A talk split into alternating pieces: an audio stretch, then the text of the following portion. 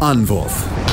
Der Handball-Talk auf meinsportpodcast.de. Hallo und herzlich willkommen zu einer neuen Folge Anwurf, der Handball-Talk bei meinsportpodcast.de. Während wir sonst uns immer sehr sportlich, sage ich mal, orientieren und ausschließlich auf das Sportliche blicken, haben wir heute mal einen Gast, der, hm, sage ich mal, ja, Zahlen, Daten und Fakten rund um den Handball nicht der sportlicher Natur sammelt, sondern eher was, hm, ja, was sehen wir im Rahmen von ähm, Werbepartnern, die im Handball aktiv sind? Wie ist die Nachfrage? Was sind die Zuschauerzahlen? Wer guckt es sich an? Wo wird es sich angeguckt? Zu Gast heute bei mir Dr. Michael Zengel, der zum einen ähm, in ja, Marketingfunktion beim TV Großwaldstadt aktiv ist, aber auch gleichzeitig Geschäftsführer und Mitgründer von 180. Michael, hallo und herzlich willkommen. Super, dass du heute die Zeit gefunden hast und äh, nimm uns doch direkt mal mit. Was macht ihr und was machst du speziell sowohl bei Großwaldstadt als auch in deiner Funktion bei 180? Danke dir, Robin. Vielen Dank für die Einladung. Ähm, ja, ein bisschen ungewöhnlich, äh, bei dem Sport-Handball-Podcast auch mal angefragt zu werden. Ich habe mich riesig gefreut und würde gern mal auch meine Arbeit vorstellen, ähm, weil ich ja beides irgendwie verbinde. Ich bin gebürtiger Großwaldstädter, von daher mit dem Handballsport groß geworden, auch familiär bedingt. Mein Vater schon in den erfolgreichen 70er, 80er und auch in den 90er Jahren noch äh, Abteilungsleiter äh, beim, beim TV Großwaldstadt, dementsprechend groß geworden mit, mit mit Handball und ja, jetzt freue ich mich natürlich auch, dass ich in meiner, in meiner Rolle im Beruf ähm, als äh, Agenturinhaber mit meinem Geschäftspartner Hendrik Fischer die Sport- und Marketingagentur 180 mit Sitz in Wiesbaden eben ähm, 2018 gründen dürfte und mich eben auch dem, dem, dem Handballthema widmen darf. Und ähm, ja, freue mich jetzt äh, auf den Austausch, Robin. Das äh, klingt nach einer richtigen Handballdynastie bei dir in der Familie. Ähm, gehen wir da doch drauf mal ein. Ähm, zuerst auf das Thema beim TV Großwallstadt. Äh, aktuell siebter in der zweiten Liga, relativ ausgeglichene Saison bisher gespielt. Ähm, ja, auch lange Zeit natürlich in der Bundesliga äh, präsent gewesen. Nimm uns mal mit ein bisschen in deine, in deine Aufgaben, die du dort wahrnimmst. Ja, der TVG hatte 2011 war, noch, war der TVG noch im Europapokalfinale gegen Göppingen, 2013 dann schon der Abstieg in, in die zweite Liga und 2015 hat es dann nicht mehr für die Lizenz gereicht. Das heißt, da gab es den Zwangsabstieg und ähm, ich habe es ja gerade eben schon gesagt, ich bin ja Großwaldstätter und bin da auch ehrenamtlich im Hauptverein eben tätig gewesen und bin es ja immer noch. Und ähm, ja, 2015 haben wir uns dann die Frage gestellt, also will man, will man das Ganze, was man schon mal hatte, Profi-Handball in Großwaldstadt weiterführen? Und ich habe mich auch dafür ausgesprochen, habe gesagt, jawohl, wir lassen uns den Versuch nochmal starten, also so können wir nicht abtreten und ähm, haben uns dann zusammengeschlossen, erstmal als Projektteam mit, mit vielen anderen, die eben auch ähm, das gleiche Ziel hatten, die TVG weiter zu unterstützen und haben dann 2015 ähm, uns zusammengetan und 2018 dann die TV Großwaldstadt GmbH gegründet, bei der ich dann auch als Gesellschafter mit eingetreten bin. So, und seitdem kümmere ich mich dann so ein bisschen natürlich auch um das Marketing in Verbindung auch mit 180. 180 hat ähm, auch beispielsweise das, das Markenleitbild für den TV Großwaldstadt den neu mitentwickelt und, und, und. Und ähm, ja, da bin ich auch jetzt voll dabei, wie gesagt, in der ehrenamtlichen äh, Rolle.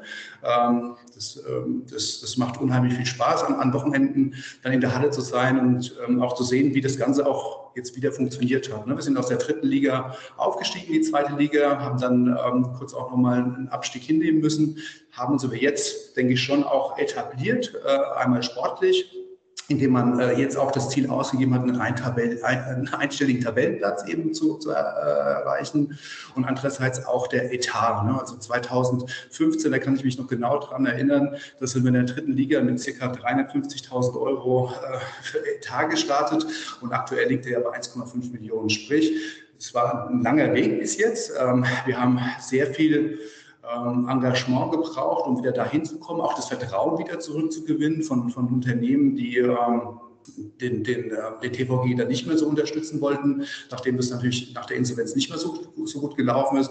Aber da sind wir natürlich ähm, sehr froh und stolz, dass wir das jetzt auch geschafft haben. Also haben wieder Vertrauen äh, erzeugt, äh, wir konnten ähm, Sponsoren wieder zurückgewinnen Und ähm, ja, haben jetzt ein, ein, eine tolle Geschäftsführung mit Michael Spatz, ähm, den ja der ein oder andere Handballfan kennen dürfte, zusammen mit, mit Stefan Wüst, der das auch ehrenamtlich als Geschäftsführer macht und ein tolles Tandem an der Spitze.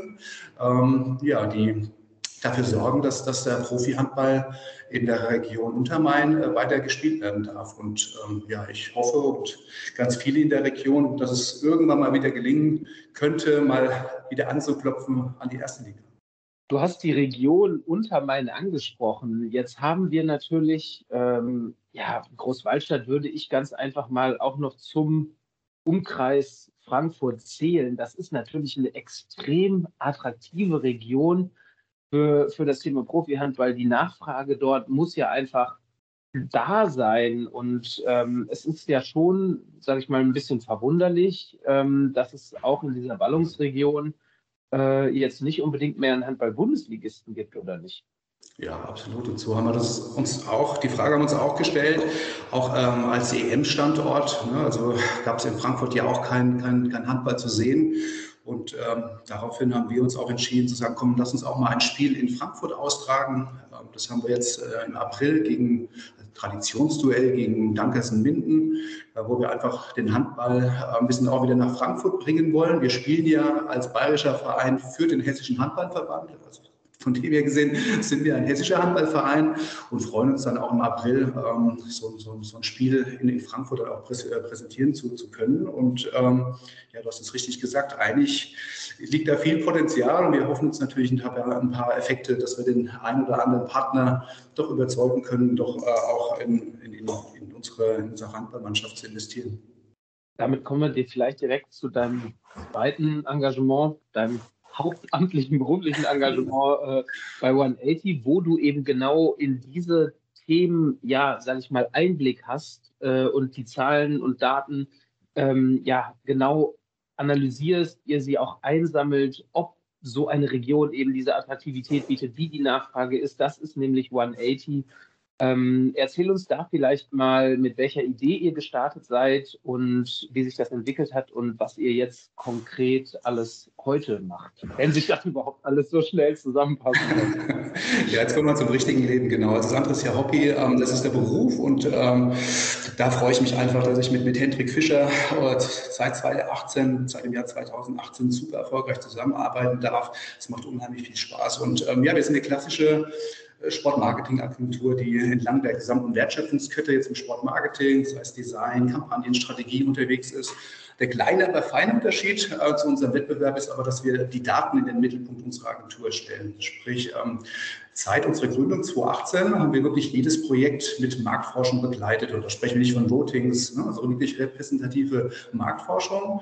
Ähm, und, und haben äh, eine Vielzahl von, von Daten gesammelt. Und äh, irgendwann haben wir uns die Frage gestellt, was machen wir denn eigentlich mit den ganzen Daten, die wir auch für, eigentlich für unsere internen Zwecke eben erhoben haben. Und die Idee äh, war einfach, ein Statista für das Sportbusiness zu bauen. Also Zugang aller Sportbusiness-Marktteilnehmer auf eine Datenbank, in der wir alle Daten, die wir erheben, zur Verfügung stellen gegen eine Lizenzgebühr, so wie das Statista ja auch macht. Der Unterschied zu Statista, Statista sammelt Sekundärquellen, sprich sie, sie durchsuchen das Internet, schauen nach, nach spannenden Insights und stellen es auf ihre Plattform.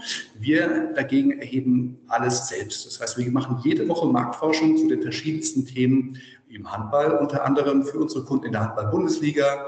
Viele Grüße an Frank Leitmann, der ganz viel mit den Daten arbeitet bei der HBL, aber auch beispielsweise Line, ne, der neue Streaming-Anbieter für das Handball, wo wir auch ähm, gerne die Daten zur Verfügung stellen, aber auch ganz, ganz viel im, im Fußball natürlich, ja, weil im Fußball Sponsoring, die Vermarkter, ähm, ganz viele Vereine natürlich dann auch auf Daten angewiesen sind. Und ähm, ja, dieses, ich nenne es mal kleine Statista, das macht unheimlich viel Spaß. Das sind wir seit zwei Jahren am Markt und äh, entwickeln uns da kontinuierlich in Deutschland, aber auch äh, in internationalen Märkten, so dass wir neben unserem eigentlichen Geschäft, der Sportmarketingagentur, eben noch eine, eine Research-Achse mit, mit dem Statista eben gebaut haben oder mit unserer 180 Database.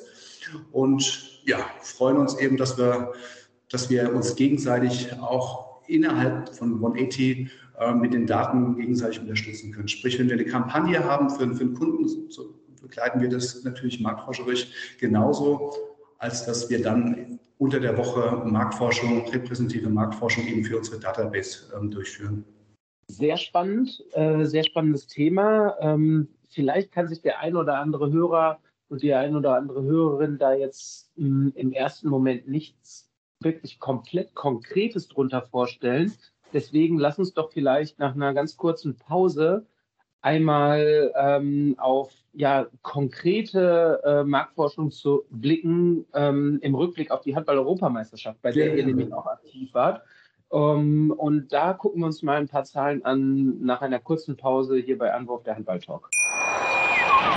Hey, Malte Asmus von meinsportpodcast.de hier. Ab März geht's weiter mit unseren 100 Fußballlegenden. Staffel 4 bereits. Freut euch auf Zlatan Ibrahimovic, Michel Platini, Cesar Luis Minotti, Paolo Maldini, um nur mal vier zu nennen. Und bis wir mit der vierten Staffel kommen, hört doch einfach noch mal rein in die bisherigen drei Staffeln. Ronaldinho, Sepp Meyer, Gary Lineker, Lothar Matthäus und viele weitere warten da auf euch. 100 Fußballlegenden. Jetzt. Überall, wo es Podcasts gibt.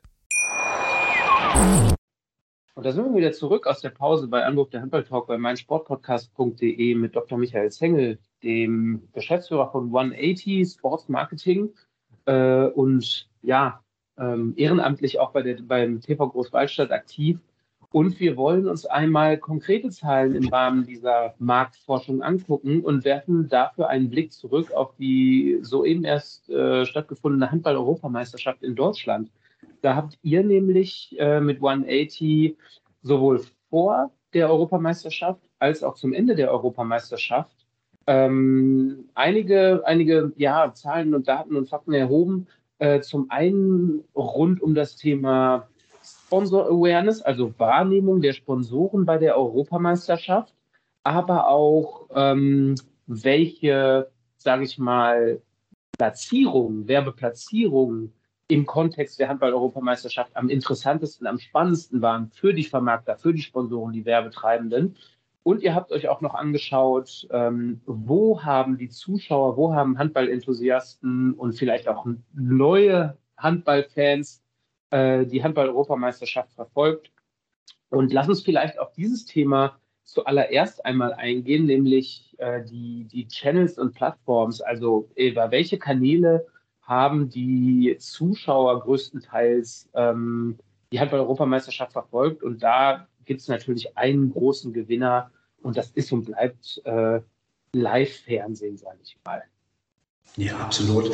Also wenn die Nationalmannschaft spielt, dann schaltet eben ganz Handball Deutschland ein. Ähm, da muss man ein bisschen auch unterscheiden zwischen Handballfans, die die HBL verfolgen und Handballfans, die ähm, die Nationalmannschaft vor allem bei Europameisterschaften, Weltmeisterschaften oder auch vielleicht im Sommer dann bei der Olympiade verfolgen.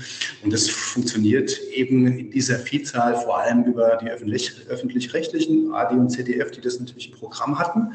Ähm, da äh, sehen wir natürlich starke starke Zahlen ähm, äh, hinsichtlich Verfolgung ähm, des, des Live-Spiels, aber auch äh, für so einen, so einen Newcomer Dine, der, ähm, der ja auch Spiele übertragen hat, äh, zeigen sich dann auch schon passable Werte, die ja dann auch in die Verlängerung gegangen sind. Das sehen wir schon dann auch in der jüngeren Zielgruppe, dass ähm, eben dann nach dem Livestream bei Dein sehr gerne auch auf Instagram geschaltet wird und wird dann ein, ein spezielles äh, Format von, von, Stefan Kretschmann angeschaut und, und, und.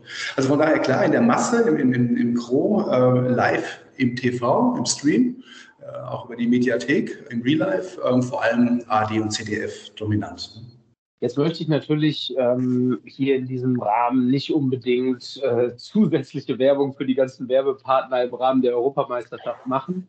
Aber was eure Zahlen äh, und der, was eure Marktforschung natürlich gezeigt hat, ist, ähm, dass äh, einer der ja, Haupt Sponsoren und Werbepartner dieser Europameisterschaft Lidl mit weitem Abstand, äh, sage ich mal, die größte Awareness, die größte Wahrnehmung unter den, unter den Zuschauern und unter denjenigen, die sich mit der Handball-Europameisterschaft interagiert haben, gewonnen haben.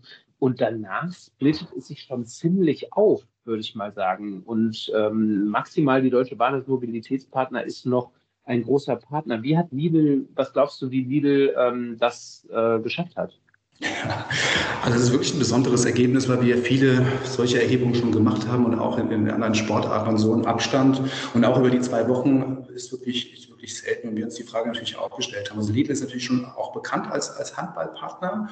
Ähm, nochmal, vielleicht nochmal einen Schritt zurück zur, zur Methode. Also es ist eine ungestützte Sponsoring-Bekanntheit. Das heißt, wir haben die Leute befragt, ähm, ohne eine Hilfe. Wir haben einfach die Frage gestellt, an, an welchen Sponsor, an welchen Partner, welches Unternehmen kannst du dich denn spontan erinnern, wenn du jetzt an die Handball-Europameisterschaft und an, an, die Sponsoren denkst. Und ähm, dass der Lidl schon im Vorfeld mit 30 Prozent ins Rennen geht, weil man es eben als, ähm, als ähm, Handballsponsor eben auch bekannt ist, aber dann nach den zwei Wochen auf 44 Prozent äh, ungestützte Sponsoring-Wahrnehmung kommt, das ist schon, ist schon besonders und das haben wir natürlich den Cases auch angeschaut. Sie aktivieren es einfach ganz gut. Ne? Also sie, sie, sie sind dann der, der Fresh Food Partner, der ähm, auch während ähm, den, den Spielen ähm, immer auch zu sehen ist. Also wir haben so eine Box gesehen mit, mit Lied, nicht nur Bandenwerbung, sondern ähm, sie spielen das über, über ihre gesamten Kanäle eben aus. Es, es gab äh, Werbespots ähm, im, im, TV mit Schmiso und, und, und. Also das, äh, das haben sie schon richtig gut gemacht, gut verlängert, gut vernetzt und eben auch aktiviert. Und das hat uns auch mal gezeigt, dass, dass eine reine ähm, Sponsoring-Sichtbarkeit, also ein Logo, das auf der Bande ist, das aber nicht äh, aktiviert wird, dass das ähm, nicht so in Erinnerung bleibt. Ne? Und ähm, wir haben ja noch viel mehr gefragt, außer was wir in der Pressemitteilung eben gemacht haben. Der nächste Schritt ist ja dann auch die Passfähigkeit abzufragen und ähm, dann auch abzufragen, Mensch, jetzt hast du die Sponsoring, das Sponsoring gesehen, jetzt hast du die, die, das Unternehmen noch besser ähm, kennengelernt. Äh, jetzt gut, bei Lidl ist natürlich schon Bekanntheit auch grundsätzlich da, aber habe ich mich denn mit dem, mit dem Unternehmen beschäftigt? Gab es einen Impuls, dass ich dann auch zu Lidl gegangen bin und habe mir dann Produkte gekauft? Und das ist ja natürlich auch noch total spannend, wenn man dann in die Analyse im Detail anschaut, wie das dann auch noch funktioniert. Ja, dass man sagt, okay, man äh, erreicht ähm, eben die Handballfans in einem emotionalen Kontext. Die Werbung äh, ist nicht störend, wird nicht als störend empfunden. Und wenn man das sehr geschickt und kreativ aktiviert, dann hat man einen maximalen Werbeerfolg. Und das haben wir, das haben wir hier bei Lidl gesehen. Und ähm, ja, du hattest es gesagt, auf dem zweiten Rang ist die Deutsche Bahn. Auf dem dritten Platz haben wir die DKB, die ja auch als ähm, Handballsponsor ähm, eben auch schon bekannt ist, aber das auch sehr gut aktiviert hat, wenn auch auf einem geringeren Niveau jetzt als bei Lidl, weil Lidl einfach auch sehr dominant ähm, hier ähm, in den Ergebnissen oder auch generell aufgetreten ist. Eine Besonderheit, beziehungsweise etwas, was ich bei ja, den von euch nach außen kommunizierten Zahlen, veröffentlichten Zahlen extrem interessant und, und komisch aber auch finde, ist die Tatsache, ähm, der, der Nachfrage, welche, welche Advertising Spaces, also welche Werbeplatzierungen dem Zuschauer am meisten ins Auge fallen. Und da ist mit über 50 Prozent die Werbeplatzierung auf dem Trikot der Spieler zu sehen. Aber jetzt sehe ich, wenn ich mir diese Zahl angucke, über 50 Prozent auf dem Trikot des Spielers, den Haupttrikotsponsor der deutschen Handballnationalmannschaft, nämlich Auto Hero, nicht unter den Top 10 in der Wahrnehmung dieser Handball-Europameisterschaft. Wie kann denn das zusammenspielen? Genau, so wie wir es auch gerade schon ein bisschen erklärt haben. Also eine reine Sichtbarkeit hilft dir nicht. Äh, sie haben es nicht aktiviert. Das ist Auto Hero, ähm, war auch nicht alleine auf dem Trikot. Ne? Das ist natürlich jetzt auch ein Handballtrikot ein bisschen, ein bisschen anders als ein Fußballtrikot. Auch Lidl war auf dem Trikot, auch auf jedem Trikot ähm, ähm äh, aller teilnehmenden Mannschaften als, als Sponsor. Haben natürlich auch ein großes rechte Paket äh, gebucht, muss man ja auch sagen. Also wirklich diese Präsenz, was Lidl da aufgebaut hat, plus auf jedem Trikot ja auch noch mit dabei zu sein, das ist schon dominant und dann verliert natürlich in der Aufmerksamkeit der Rezipienten eben auch der vermeintliche Hauptsponsor, der mittig des Trikots eben, ähm, äh, eben platziert ist. Ja, das ist interessant, auf den Plätzen zwei und drei nach äh, den Trikots der Spieler ist ähm, klassisches, äh, klassisches, klassische Werbung über LED-Leinwände oder die Bande etc. Das ist zusammengefasst. Aber eben die Besonderheit, die wir beim Handball natürlich auch noch haben, nämlich die Werbeplatzierung auf dem Hallenboden. Mhm. Das sind so die Top 3. Ähm, wer äh, gerne noch etwas ja, tiefergehendere Zahlen haben möchte, der kann zum Beispiel auf der Seite von 180 Sports einfach vorbei, äh, Sports Marketing einfach vorbeischauen oder auf LinkedIn. Äh, Glaube ich, habt ihr ein Newsletter, darüber bin ich zum Beispiel darauf aufmerksam geworden, auf diese Zahlen kann sich das dort einmal anschauen. Ja, ähm, gerne, gerne beim Newsletter anmelden. Äh, mein Geschäftspartner Hendrik, der ist immer sehr fleißig und versendet immer die, die neuesten Statistiken, die wir, die wir erheben. Und ähm, das funktioniert auch wirklich ganz gut. Ansonsten einfach auf äh, 180-db.com draufgehen und ähm, sich einfach mal informieren über unsere Plattform. Ähm, da findet sich für jeden äh, Marktteilnehmer im Sportbusiness sicher was Interessantes. Eine letzte Sache noch, die ich relativ interessant finde im Rahmen der Handball-EM, ähm, dann können wir dieses Thema Handball-Europameisterschaft auch abschließen, ist, äh, dass ihr äh, eine, eine Frage damit reingeworfen habt, inwiefern die Handball-Europameisterschaft äh, die äh, Fußball-Weltmeisterschaft im, ja. im Sommer, sage ich mal, positiv beeinflussen kann. Und ähm, ja, nimm uns da mal mit rein, wie, wie das irgendwie zusammenhängt und wie ihr darauf gekommen seid, das auch noch mit abzufragen. Ja, weil wir haben schon auch in mehreren, in mehreren Studien wir gesehen haben, dass es so ein, äh, nennt sich den Host-City-Effekt. Ne? Wenn man als äh, eigenes Land äh, ein großes Event jetzt immer unabhängig von der Sportart eben ausdrückt, dass es schon eine Euphorie in der Bevölkerung auch auslösen kann und sagt, Mensch, das hat jetzt mal Spaß gemacht, vielleicht auch ein bisschen abgelenkt von den ganzen politischen äh, Unruhen und, und, Schwierigkeiten, die sie auch jeder in seinem Umfeld ja auch äh, mit wahrnimmt und einfach eine schöne äh, Veranstaltung, eine erfolgreiche Veranstaltung, wie es jetzt eben auch die Handball Handball-Europameisterschaft war in Köln, wirklich ein Handballfest. Das kann schon auch Auswirkungen haben auf das nächste kommende große Fest, äh, auf die Fußball-Europameisterschaft. Und wir haben gesagt, das fragen wir nochmal ab, um diesen, diesen Host-City-Effekt sozusagen mal auch ähm, schwarz auf weiß zu haben. Und, und genau das ähm, kam ja auch raus, dass die Handballfans, das sind ja nicht die Fußballinteressierten, die wir befragt haben, sondern die Handballfans an sich, die ja auch, ähm, sage ich mal, nicht nur Handballfans sind, sondern die auch für Fußball interessieren, sagen, jawohl, das hat uns wieder richtig Spaß gemacht und jetzt freue ich ich mich eigentlich auch mehr auf, auf das Fußball, ähm, als es irgendwie vorher war. Ja, dann kriegt das DFB-Team wenigstens hier noch ein kleines bisschen Zustimmung in dieser Umfrage, wenn es in allen anderen Umfragen auch eher schlecht aussieht, zumindest im Moment. Aber dann lass uns vielleicht die EM hinter uns lassen und nach einer kurzen Pause einmal ähm, ja wieder, sage ich mal, in den Liga-Alltag zurückkehren und vielleicht auf das Thema auch das Thema Handball allgemein, was die Nachfrage, was die, was die Mediennutzung etc. angeht, allgemein blicken, um da auch nochmal zu schauen, wo steht der Handball in Deutschland äh, und wie, wie kann er sich entwickeln. Aber das äh, nach einer kurzen Pause hier bei Anwurf der Handball-Talk bei meinsportpodcast.de. Und da sind wir wieder zurück bei Anwurf der Handball-Talk bei meinsportpodcast.de. Wir haben erfolgreich, beziehungsweise wir haben auf eine erfolgreiche EM zurückgeblickt ähm, unter dem, ja, sage ich mal, unter dem Aspekt äh, der Vermarktung beziehungsweise der Wahrnehmung verschiedener Werbepartner im Rahmen der Europameisterschaft, was natürlich bei einer Heim-EM ja etwas Dankbares ist. Aber jetzt gehen wir mal einen Schritt, ja, nicht weiter, sondern vielleicht etwas mehr in die Breite, nämlich schauen mal auf eine Handballsaison in Deutschland, auch eine Handball-Bundesliga-Saison. Und es gibt häufig die Diskussion, beziehungsweise der Handball muss mehr Werbefläche bekommen, er muss häufiger ins Fernsehen, er muss, ja, er muss dem Fußball nacheifern. Und die Frage, die ich mir dann immer stelle, muss er überhaupt dem Fußball nacheifern oder muss der Handball einfach seinen Platz, sage ich mal, in, in der deutschen in der deutschen Sportlandschaft finden und das mit den entsprechenden Partnern zusammen tun. Und ja, da würde es mich mal interessieren, deine Meinung zu hören, sage ich mal, nicht nur aus Sicht als Marktforscher, aber auch als Sicht als, ja, bei, in deiner Position beim TV Großwaldstadt.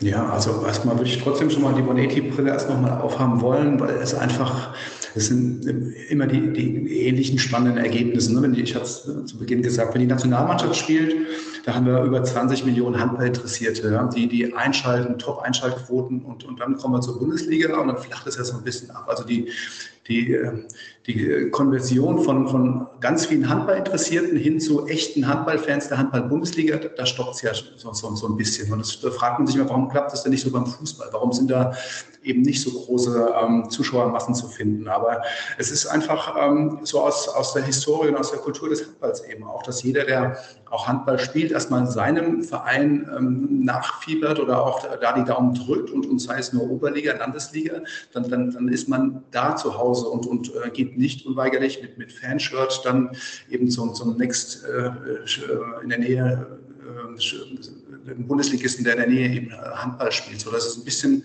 ein anderes, ähm, ein anderes Fantum, würde ich es jetzt mal nennen. So, dass es, ähm, dass es so ist. Und dann haben wir natürlich auch so, dass, dass ähm, wir ein älteres Publikum beim Handball noch haben gegenüber dem, dem Fußball, wobei da gerade ziemlich viel passiert auch, finde ich, ähm, und ziemlich viel Gutes, weil wir eine, eine wirklich tolle Sportart haben, eine authentische Sportart, ähm, die richtig viel Spaß macht und das hat die Europameisterschaft auch gezeigt. Und jetzt muss man einfach das hinbekommen, dass, dass viele am Ball bleiben, dass man dann auch, äh, wenn viele sagen, Mensch, Handball ist eine tolle Sportart, ich möchte mich jetzt bei einem Ort äh, Verein eben anmelden, dass dann eben auch Trainer da sind, die Kinder aufnehmen, die Jugendlichen und denen eben ähm, den tollen Sport ähm, beibringen. So, das ist ja immer so ein bisschen die Herausforderung, äh, wenn dann so ein großes Event stattfindet und, und, und alle dann über Handball sprechen. So. Und ähm, da glaube ich, sind wir schon auf einem guten Weg und ähm, auch mit dem neuen Medienpartner äh, Dein, der ja wirklich eine, eine super Plattform für, für alle geschaffen hat. Ähm, wo man wirklich in der ersten Liga, zweite Liga, Frauenbundesliga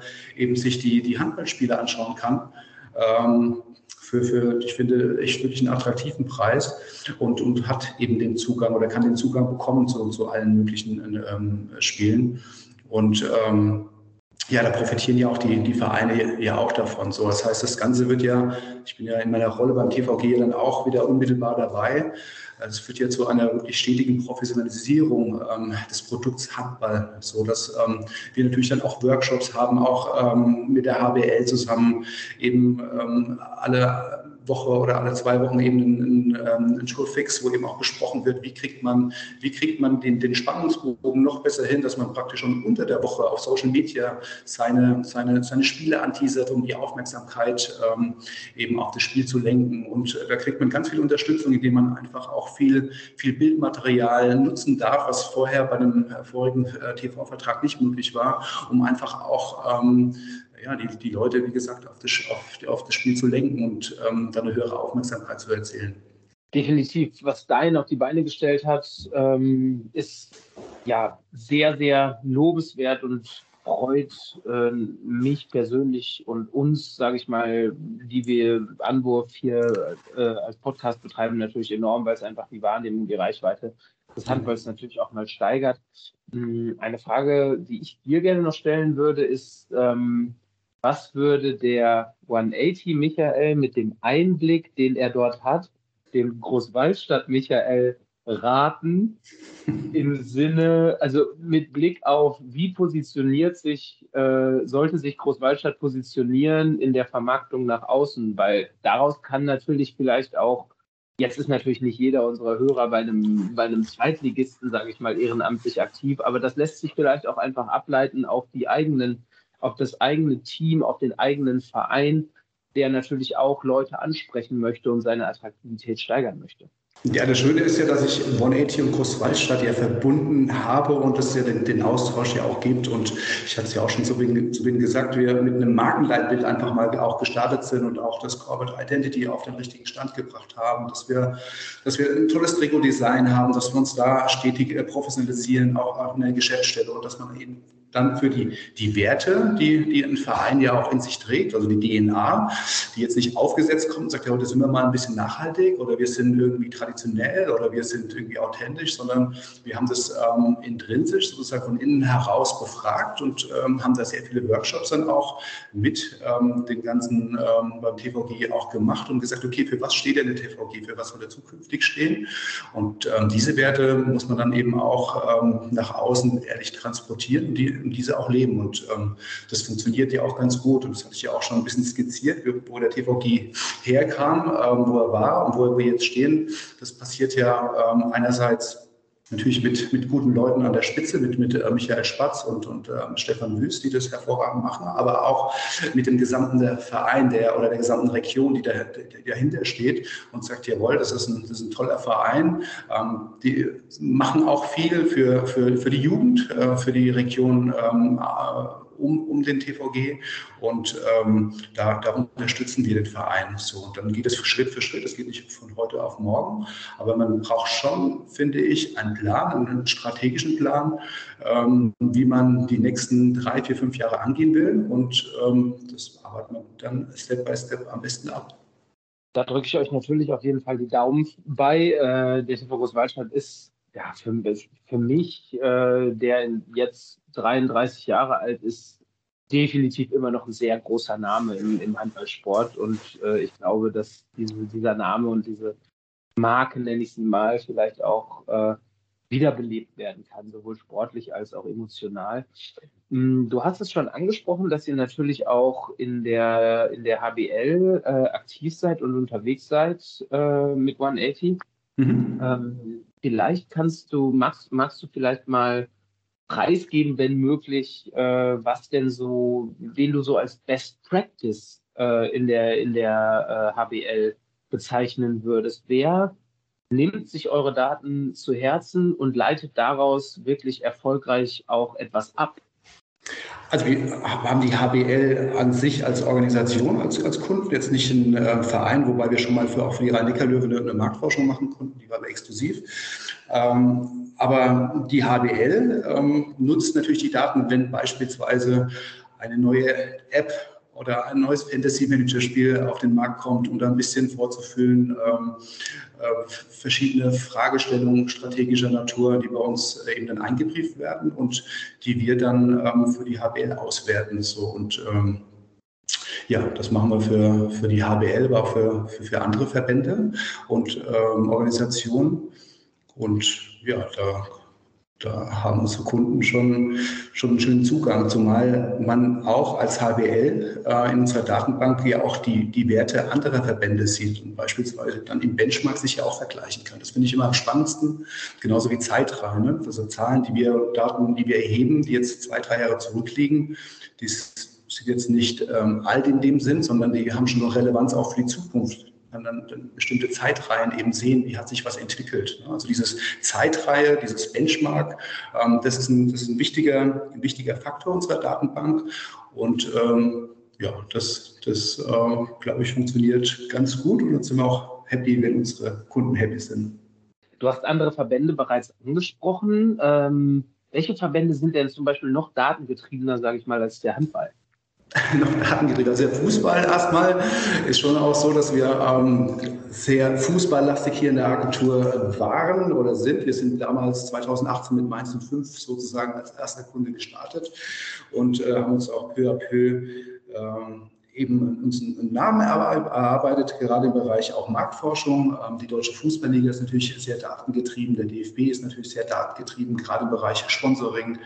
Ähm, die TSG Hoffenheim ist sehr datengetrieben und, und, und. Wir haben noch äh, Basketball, die Eishockey, der Deutsche Olympische Sportbund dürfen wir nicht vergessen, auch die Deutsche Sportjugend. Ähm, da haben wir einen ganz, ganz, ganz tollen Case, der äh, eigentlich richtig zu unserer Agentur passt. Den kann ich noch mal ganz kurz erzählen. Das war eine große europäische politische Ausschreibung. Da ging es, äh, oder es ging darum, äh, nach Corona Kinder und Jugendliche wieder in Bewegung zu bringen. Das eine Ausschreibung, wo wir gedacht haben, ja, da werden wir nicht so viele Chancen haben als äh, noch sehr junge Agentur am Markt. Und ähm, da ging es darum, eben ein Konzept auf die Beine zu stellen. Ähm, und wir als Sportmarketing-Agentur mit Datenbezug haben natürlich erstmal eine Marktforschung gemacht und haben festgestellt, dass die Jugendlichen ja doch auch, ähm, obwohl sie sehr an Sport interessiert sind, so als Vorbilder eher so äh, ihre Musiker haben oder YouTube oder sehr viele auf TikTok unterwegs sind und haben eigentlich eher ein Musikkonzept äh, dann abgegeben mit Sport. Äh, mit Vincent Weiss als, als Testimonial. Ähm, und diese Idee hat natürlich super Anklang gefunden und wir haben diesen Pitch gewonnen. Und das zeigt so ein bisschen, wie wir bei OneAT eben arbeiten. Also nicht irgendwie ein Bauchgefühl, wo wir sagen, ja, das könnte doch gut funktionieren und lass uns doch ein Sportkonzept für, für Jugendliche irgendwie schreiben, dass die wieder zum Sport zurückkommen, sondern nein, ähm, lass uns vorher eine Marktforschung machen und, und schauen, wie es doch am besten funktioniert. Und äh, ja, da gab es jetzt verschiedene Comeback-Kampagnen und ähm, das ist halt ähm, was, was, ähm, ja, was uns eben dann auch ausmacht und äh, das Kreative mit den Daten zu verbinden.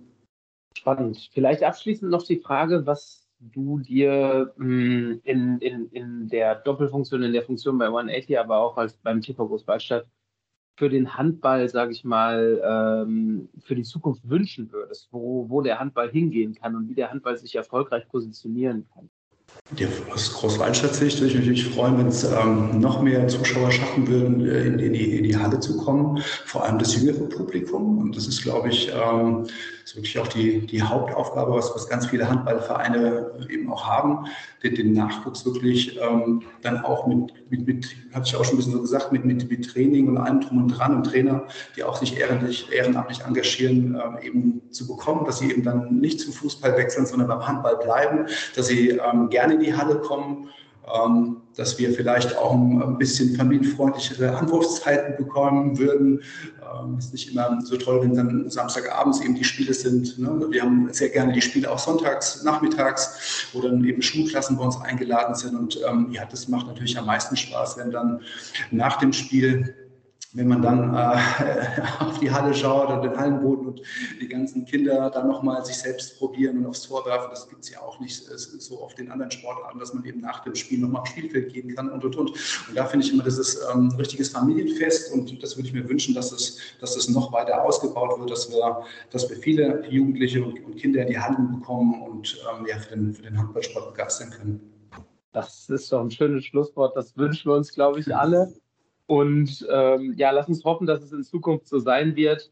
Äh, jeder, der äh, Bock hat, etwas tiefer zu gehen, Zahlen zu verfolgen, Daten mal zu sehen, wie sieht es aus, wie war es bei der Europameisterschaft, ähm, wie entwickelt sich das Ganze, der ist bei euch, glaube ich, gut aufgehoben. Ich habe es schon gesagt, äh, bei LinkedIn gibt es ein Newsletter von euch einfach mal auf der Seite vorbeischauen. Ähm, spannende Insights für jeden, wie gesagt, der so ein bisschen Zahlen-Nerd ist. Ich mag, ich mag es total gerne. deswegen bin ich mich sehr gefreut, Michael, dass du heute ja, klar. bei uns. Und äh, ich bedanke mich bei dir und ähm, wünsche dir auf jeden Fall noch einen schönen Abend. Ja, Robin, vielen Dank nochmal für die Einladung und ja, bis bald. Alles klar. Anwurf. Der Handball-Talk auf meinsportpodcast.de. Wie baut man eine harmonische Beziehung zu seinem Hund auf? Puh, gar nicht so leicht. Und deshalb frage ich nach, wie es anderen Hundeeltern gelingt, beziehungsweise wie die daran arbeiten. Bei Iswas Dog reden wir dann drüber. Alle 14 Tage neu mit mir, Malte Asmus und unserer Expertin für eine harmonische Mensch-Hund-Beziehung, Melanie Lippisch. Iswas Dog mit Malte Asmus. Überall, wo es Podcasts gibt.